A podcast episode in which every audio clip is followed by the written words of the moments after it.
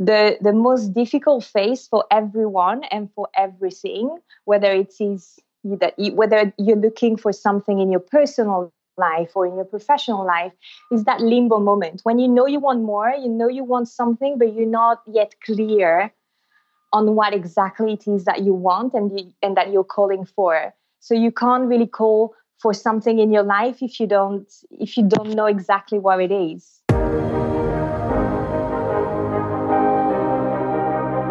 You are a driven international professional or manager, have achieved quite a bit already, but are asking yourself from time to time, what do I really want? How do I want to work and live? Then this is your podcast. I am Gina Friedrich, career and life coach for people who want to actively shape their future. Every second Thursday, I release interviews for you with inspiring, successful, as well as renowned international personalities from the world of business, NGO, and sports. They all will share with you what these questions mean to them, how they handled obstacles in their lives, and shaped their journey to where they are today. You are curious and don't want to miss anything? Sign up for this podcast right here. And now, let yourself be inspired on your very personal journey towards the future that you wish for. Hi, thanks for tuning in to episode number 64 with Pascale Falempin. Pascale is a Pilates instructor and personal trainer based in Milan. She's originally from Corsica, where she did her master's degree in mediation culturelle and moved to London, where she successfully studied arts policy and management. She worked at the London Theatre for several years and did a certification as a Pilates instructor on the side. In this interview, Pascale talks about her life changing moment, which made her realize that she needed a change of scenery in every sense. Because of her Instagram site, she got her dream job offer as a Pilates specialist at the hotel chain Bulgari. She immediately fell for it and jumped right into her new path. Pascale shares her moments of doubt, doubting herself, decisions, her previous path, and explains how she handled these with confidence. Clarity is the most important thing for her when it comes to making decisions, because she is certain that the rest floats in. We talk about her biggest challenge, living abroad in a foreign country again, with the challenge being the Italian language, and why she sees success very objective and defines it as being on the right path.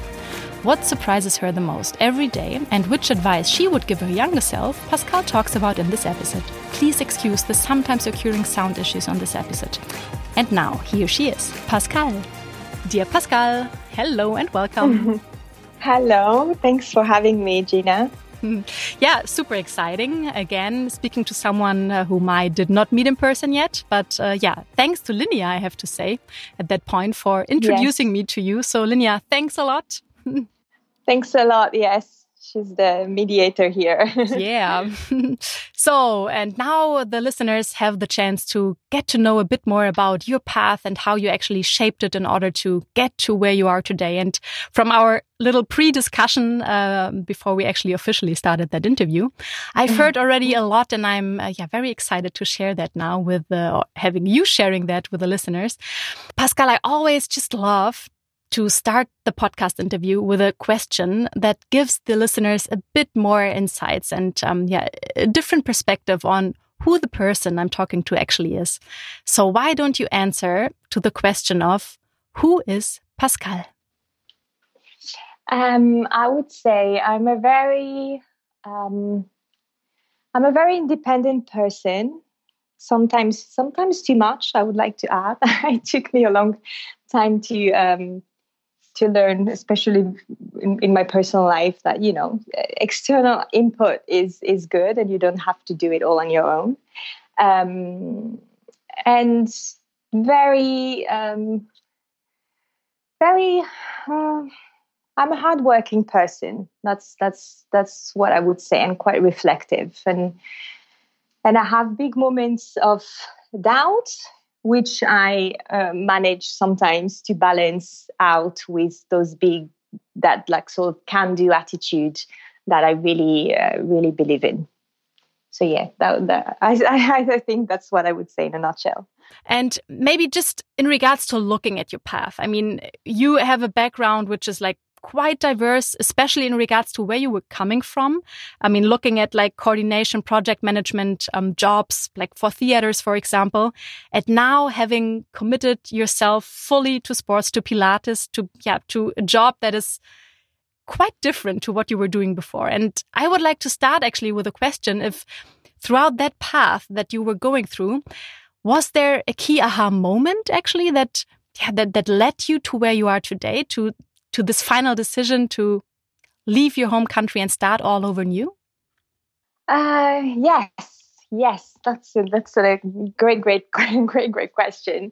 Actually, there was so a few years ago. I lived in London, where I moved um, to study. I studied there. I did a second uh, master's degree in arts management, and so my my dream was to work um, in the theater world, to work as a project manager, project coordinator, whatever uh, you want to call it.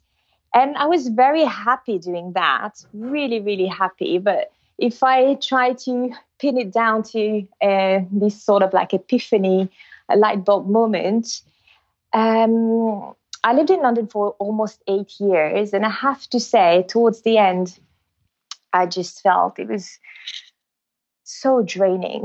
it was just, I think I had like personally sort of like fell out of love uh, with London, and I thought it was just too, too demanding, too little fulfillment versus too too demanding a city as as amazing as it is and I had already started to teach Pilates actually. So my main job was in project management, as you as you said before. Um, but I had started. I had on the side. I had taken my um, my Pilates uh, certification, which is something I, I, was always passionate about. I did a lot of uh, ballet and dance in uh, in the past, and um, because of this, let's say my my uh, my past as a, as a as a dancer, which I which I did actually at a semi-professional level when I was like younger until 20. Um, but then, so yeah, I found Pilates, so movement found itself back into my life, and I decided to um, take the certification. But because I had a full time job, I just started teaching here and there on the weekend, um, you know, in the evening after work. And then I actually can narrow down this big haha moment as as you as you mentioned before. I was going home one evening on a very dreary, you know, a bit like rainy, foggy winter winter evening like in, today in, in, in Germany. well, you know, it's not it's not that far today in Milan either actually. It's very it's very gray. Um, but yeah, going home and after it was after so a day in the office, plus I had taught in the evening, an evening class after that. It was about 10, maybe 10, 10 30 p.m. And I was taking, I was waiting, I was in line waiting for the bus to go back home. And I was just and I felt so I don't know, I felt so hopeless at some point because I was just like, this this is my life you know like mm-hmm. day in and day out that's what i do and i was just like surely surely there's more to it. It's it's surely there's more to it. It can't it can't be just one day after the other. It's just the same thing, you know. But I think came out of a place where I was also I don't know if it was frustration or just I was a bit done with what I was doing um, in my main job and wanted a, I think I needed a change of scenery in in in every sense of the word, really.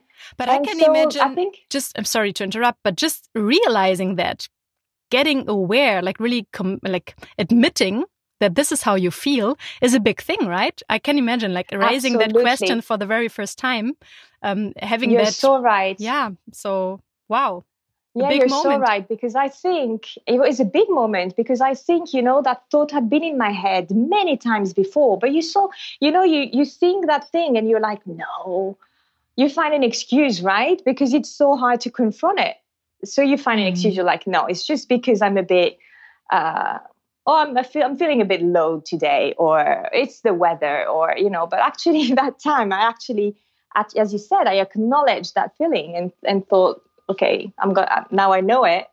I've got to deal with it. You know, what can I do? what can I do to sort of like shift it? Yes. So tell us, what did you do? What was the next step you actually took in order to start thinking about that question maybe from a different angle and in the end finding what it actually is that was driving you? So after that, I tried to, so I continued to build up my, my, to build my, yeah, my teaching um, sort of like base in in London, and and realized I, I enjoyed it more and more. And at the same time, my my my job, my main job, was just was coming to. I was very stalling, and there was no in my company. There was no uh, progression uh, possible. The market was saturated at the time. I'm pretty sure it, it, still is today. The arts and cultural sector is always a bit, mm. uh, you know, it, it is what it is. As amazing as it is, it is what it is. And I was just like, okay, so hmm, what can I do? And the other, like the underlying thing and feeling was that I was done with London, which also was like a big realization because it's it's one thing to be like, oh, I don't want to live here anymore, but like, okay, where do I do where do I go next? Mm-hmm. you know, um, and and then like it was not instant. It was not instant because not I I believe nothing is. You know, you you realize something and then you need to put the work in or to mm. just give give time. It's and, a process it's a process, absolutely. But what happened is that I always had that idea of living in Italy. was was being quite in love in love with this with this country, and I thought Milan was quite became quite the obvious choice because it is the most, let's say, international city in Italy. So I thought, okay, if I go there, um, I will. It will, will. It will probably. I didn't know what to expect whatsoever, but I thought, okay, maybe there it will be easier in a way because everybody says it's the most international one. So mm-hmm. um, it would be maybe um, the better choice. And then I had that on the back of my head and then was thinking, okay, next year, next year, I'll, I'll find a way. Let me work towards that goal. But it was a very, very distant goal. It was, it was still like a dream. What was it at that time? To move, to move to to move to Italy. Yeah. Mm-hmm. So it was the to moving London. Mm-hmm. It was the moving rather than like a professional new goal that was bringing well, you there. it was tied together. Really, it was like moving to Italy to to be a full time Pilates mm-hmm. instructor. Mm-hmm. Okay. So put a stop or even like a, a, temporary stop, you know, but to what I was doing as a project manager and just to do that, which was what was what made me the happiest at the time, you know? This was a bold move. I mean, not just changing countries. I mean, and you're from Corsica, from France. Um, moving to another country and then changing, yeah, the focus of your profession again. It's like a, really like a big change. Yeah, I know, right? I'm more. I'm a bit of an all or nothing person. Either I make a big move or I just do. I just stay where I am. I was just like no, no in between, no gray area so so yeah that's what happened. But at the time it was still a bit of a dream and and i was trying to work towards it but i didn't ex- exactly know where even how to do it because i was quite scared to leave a perfectly good still a perfectly good stable job in london to just move to italy and try to be pilates instructor. So i had no idea. I had no idea really. But then i have to say something i really uh, I really believe in. I believe in hard work and I believe in like luck or fate or destiny or you know the divine sign however mm. you want to, you want to call it um, i magically i think like that's that's the word magically got in touch with um, with the, the, the Bulgari, you know, the hotel, mm-hmm. um, the hotel chain in London. Um, and the owner of the of the gym uh, got in touch with me because he had noticed somehow my Instagram profile that I was using, obviously for like Pilates related related related things, and um, and asked me in to have a chat. And so I go in and basically he's interested in my profile and would like to add me to the team which i think oh that's fantastic that's great that's great news but before going to that meeting i did my little research about hmm. about um, his gym and, and his journey into doing what he was doing and being the founder of of the gym that sits in within the, the, the Bulgari hotels around the world. And I read somewhere that they were about to open that same model, that gym inside within the Bulgari, in the Bulgari in Milan. Mm. so. I read this and I'm like, oh, that's interesting. But quite instantly, I shut my my my thought off, thinking, no, come on, that can't, you know, you can't ask for that right away, or you can't even put it on the table. So I'm just like, sh- sort of like shut my little the little voice inside my head just went to the meeting. It suggested London. I was very happy. I had one more gig, you know, a few more hours of work and thought, you know, that's good enough. But came the end of our chat, he asked me, he's like, do you have any any other questions, something you want to ask? And I thought, you know, let me just drop it. Just like that. so I said, Oh, I see that. I read that you are you are starting that new um, you are doing the same thing in Milan, you know, doing the same model like the gym in Milan. He was and look and instantly looked at me. He was like, "Why'd you ask me that?" And I was just, "Oh, you know, out of curiosity." Was like, "Why are you interested? Do you want to go to Milan?" And I looked at him and I was just like, "Oh, you know, why not?" and he was like, "Music to my ears," ah. because we're having. I swear, it's like music to my ears because I'm having a hard time finding uh, instructors there. So if you if you're serious about that, like let me chat with my associate, with my partner, but like we can have another chat about that. I have oh goosebumps, oh by the way. I have goosebumps. no, but you know what? Like telling you, I, I feel like I'm reliving the reliving the moment. So I was just so I, I went home, like I left the hotel, went home, and feeling so happy and feeling, oh my god, something's happening. Hmm. There's like something's happening. And the following week, I went back in, had another chat, and he was like, okay, are you, are, are you very, are you serious about moving there because we would we would send you this was october this was mid october we met first week of october second week of, of october i went back in and he said okay are you serious about going to milan because we would send you when can you go hmm. and i thought oh, i don't know he's like is january okay and I was okay. just like, yes. I was like, sure. And all of a sudden, I was just like, okay, well, now it's not completely unreasonable moving to Milan because obviously I would have never, I didn't want to move without a job, with with nothing, and just going there and be like we're walking the streets, the beautiful streets of Milan, but like with with with nothing to do, at least no no lead, no no you know.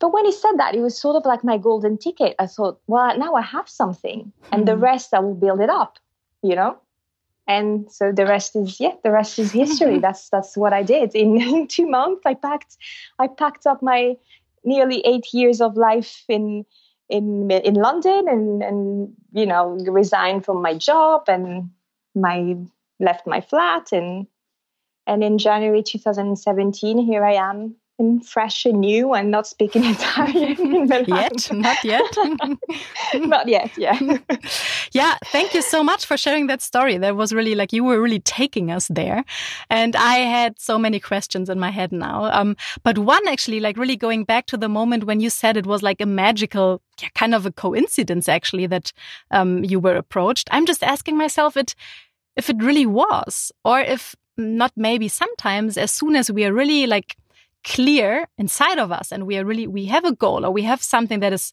that is driving us and we we are just on our way that then we open up in a way that people and things and whatever gets possible and that it yeah that this would not have been possible if you would not have been clear on your end on what the next step, what the next move actually should be. I'm, that's just a question in my head. I'm just handing it over to you. Do you really think it was a magical coincidence or was it just happening and possible because you actually were ready and able and actually did a lot internally to make that come into your life?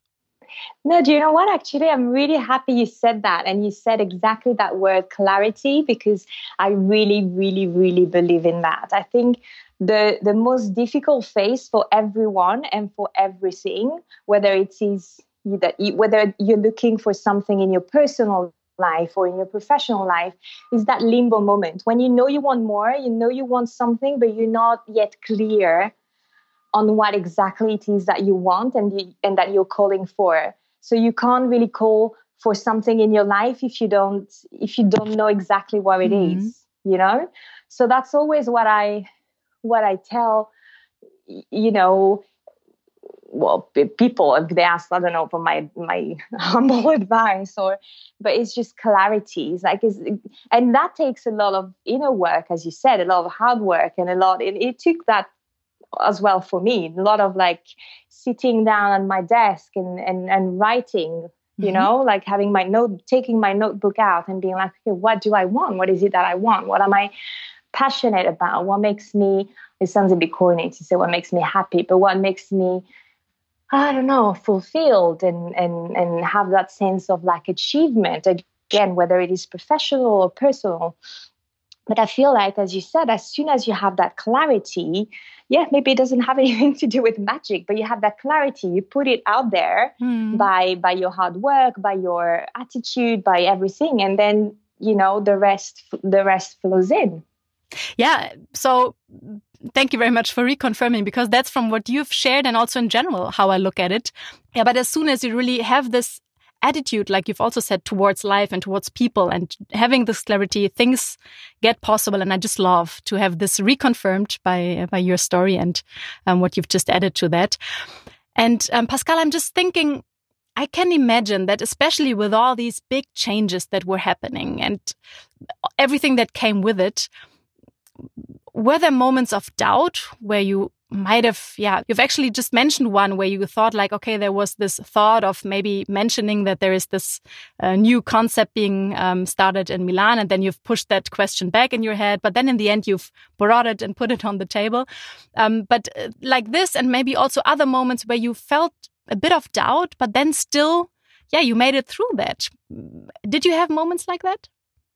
Oh, uh, definitely, definitely. So many, so many to recall, but so many moments of doubts, doubting myself, doubting that decision, doubting taking that uh, big step.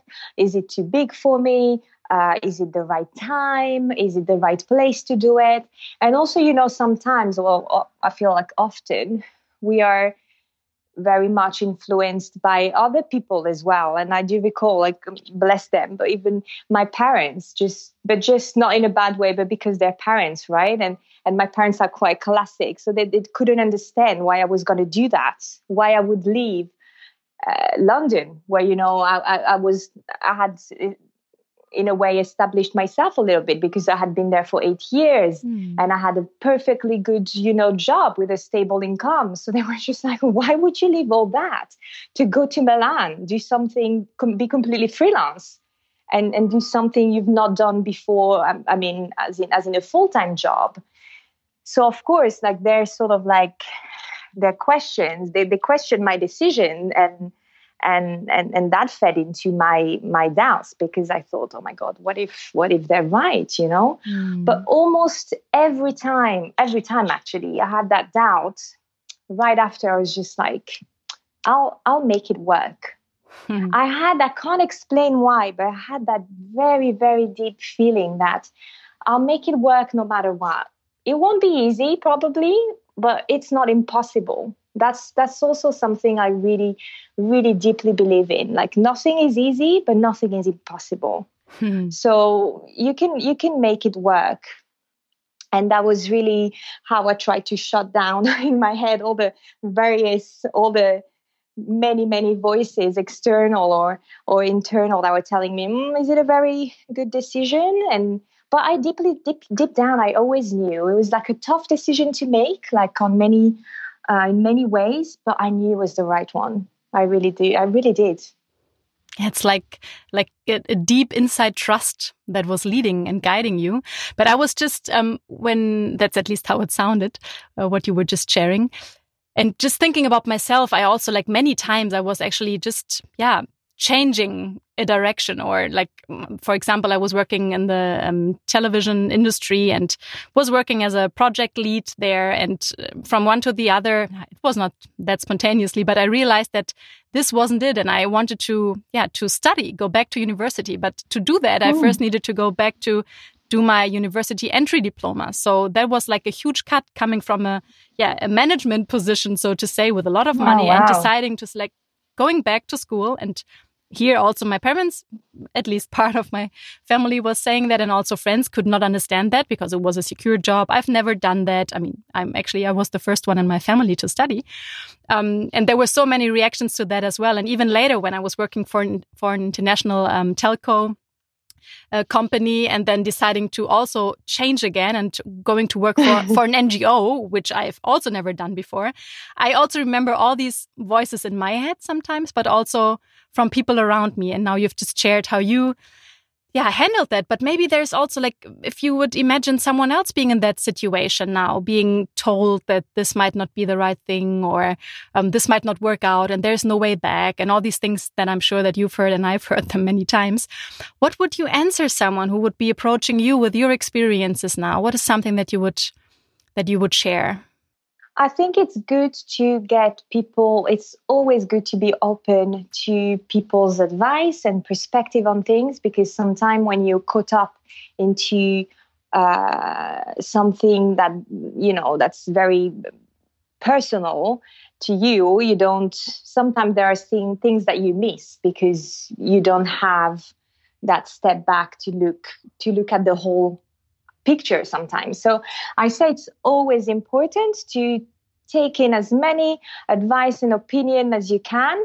But at the end of the day, take everything with a grain of salt. Like take everything being like, okay, but what what do I really feel like? So so yeah, I know it sounds like it can sound very obscure to just say, oh, because when you know, you know. But it's but it's actually it's it's actually that. And and and and for me it was like that. I had so many people telling me, mind you, I had also like I'm thinking about my brother like supporting me from like day one, being like, oh yeah, just do it.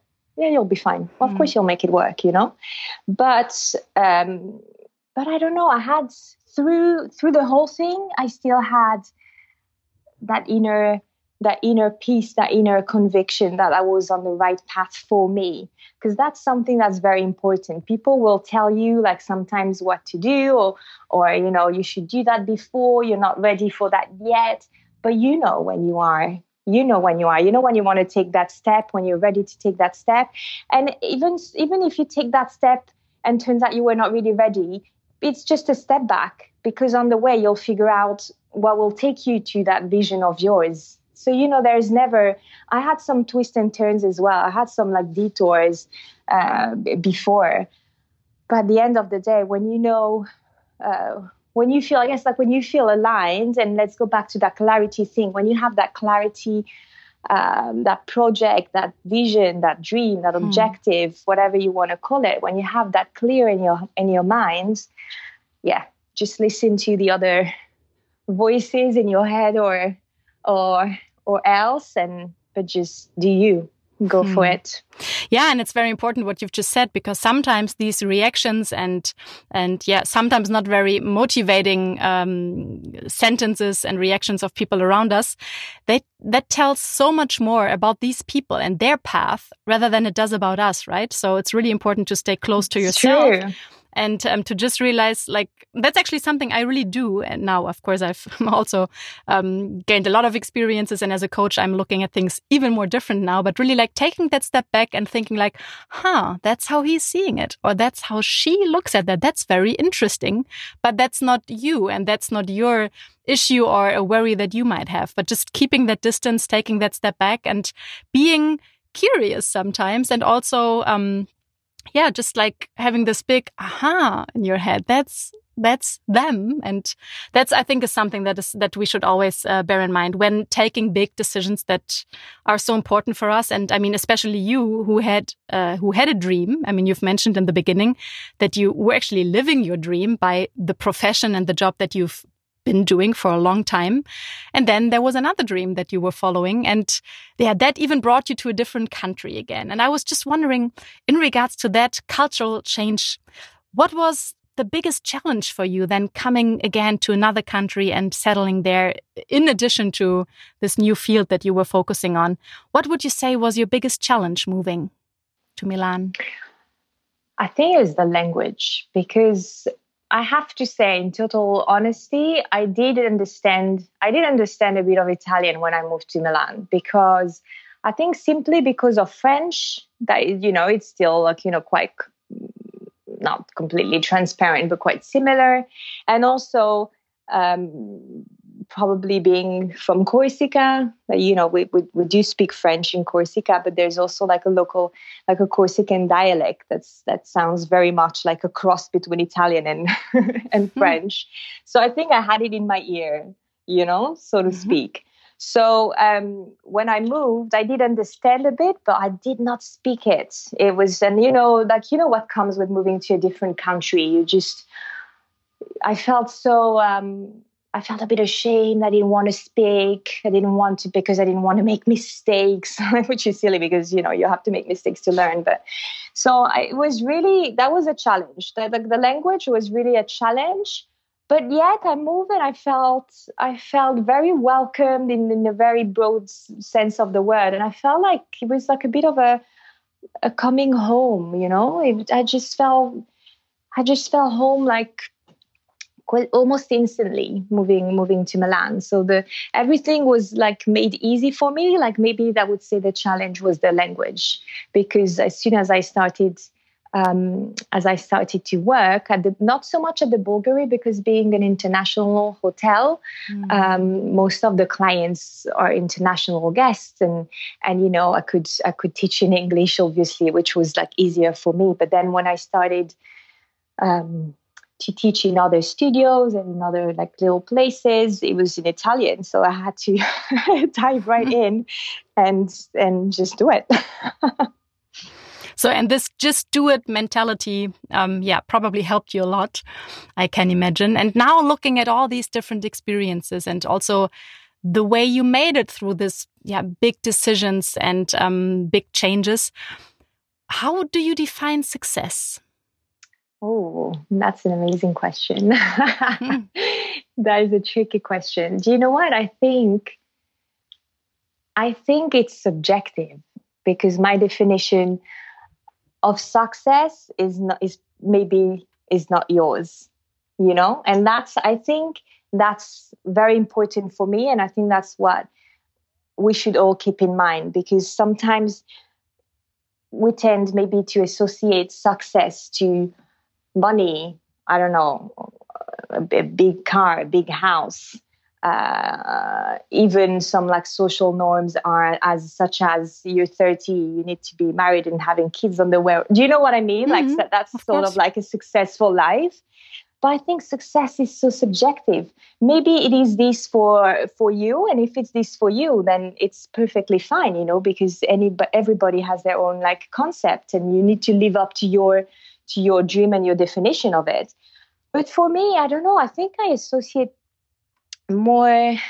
Uh, how can I define it? I think I associate success with with this feeling of being fulfilled and mm-hmm. being being on the right path, being being aligned, being of like waking up every day. You know, there are challenging days all the way, all the all the time, and that's normal. That's what life is made of. But being like, still, I'm exactly where I need to be doing what I'm supposed to do. And for me, as long as those questions are answered like that, I consider it a success. And there's always more, there's always room, sorry, for for improvement and for and and and you know for adjusting to little uh, twists on the way that like life throws at you. But I think I think that's my definition of success. Am I okay? Am I fulfilling what I'm doing? Am I, yeah, that, and again, that hmm. inner voice, that inner like conviction of, okay, I'm, I'm doing the right thing and I'm, I'm on the right, I'm on the right path. Yeah, thank you very much for sharing your definition. And what you've said initially is super important that we should all be aware of the fact that there is not just one path and there is not just one definition of success. And it's so important to, to reflect on your own definition of that because sometimes we have in our head that a, steep career is what defines success and then we are following on to the to that without really questioning if this is really us and if this is really our path. And um, i am working with so many clients and like through working on their inner values or reflecting basically on their inner values and helping them to identify them there's so many aha moments so many um, there, there's so much clarity and so much um, there's so much pressure that they feel is getting off their shoulders in the moment where they realize where they actually get their um, their source of fulfillment from. I mean, for some it might be mm. like money and a big car and a big house, but maybe you actually just thought that's what it should be next, like the next career step and so on, and it um, it changes the perspective of uh, on so many things. So it's definitely worth on asking yourself. Um, I mean, I'm not talking to you now, Pascale. I'm just talking to everyone who's listening. How would you actually define success for yourself? And I think it's definitely worth a couple of minutes, um, or even uh, a bit more time to to define mm -hmm. that for yourself. And Pascale, looking back, what advice would you give your younger self, and why? It, it sort of ties in with with with that previous question for me is that do you be true to yourself? So first there's inner work because what is it to be true to yourself? What is what is what does that mean? But then once once you figure that out just do you. And don't i would definitely say to my younger self something which sort of like um, hmm, stopped me or slowed me down rather uh, when I was when I was younger is don't pay too much attention to what other people think and what they have to say about what you do and and and also don't don't be scared of failure because as much as like success everybody has their own definition of success i think everybody failure is also very subjective what is a huge failure for you might for me be, oh, it's just a little bump on the road. Do you know what I mean? Mm. And vice versa. So I think don't be what I've been sort of like guilty in a way of when I was younger, and I still do sometimes, being being scared of of failure. But when you realize that failure can be actually quite quite constructive and productive and, and sometimes necessary to mm. highlight what's more important, then I feel like um, I think that's that's definitely what I I would tell my younger self that would that would have avoided me a lot of headaches. so Pascale, we've heard a lot about your path, and um, yeah, I'm very impressed. I have to admit, and yeah, maybe I would like to close with a question: What surprised you the most on that path? What surprised me the most on that path, and that continues every day to surprise me, is that very thing we talked about before and that you, you brought up very rightly so before is that when you are ready and when you do feel you're on the path, everything just flows in. I think. I really, really, really believe in that. And I've been also when I was younger guilty of, you know, being too greedy in the sense that, oh my God, I had a I had a project, I had an idea, and I was doing everything I could to work towards it but sometimes there's it's a fine line be, between you know pushing like working for it or, or forcing it you know mm-hmm. and i mm-hmm. think yeah it's a fine line that that one should find between okay there's no nothing like being ready and putting in the work years day after day year after year to just be ready and then be open. And then when you're ready it will just everything will everything else will align mm. rather than forcing it and being too pushy you know? Um yeah. What an amazing closing for a really, really great interview. I've enjoyed every moment of it. Thank you so much also for being Me so open uh, about everything that you've shared with us. And yeah, keep that amazing spirit alive, Pascale. I hope that this was not the last time I was able to speak to you and wish you all the best for everything that comes up next.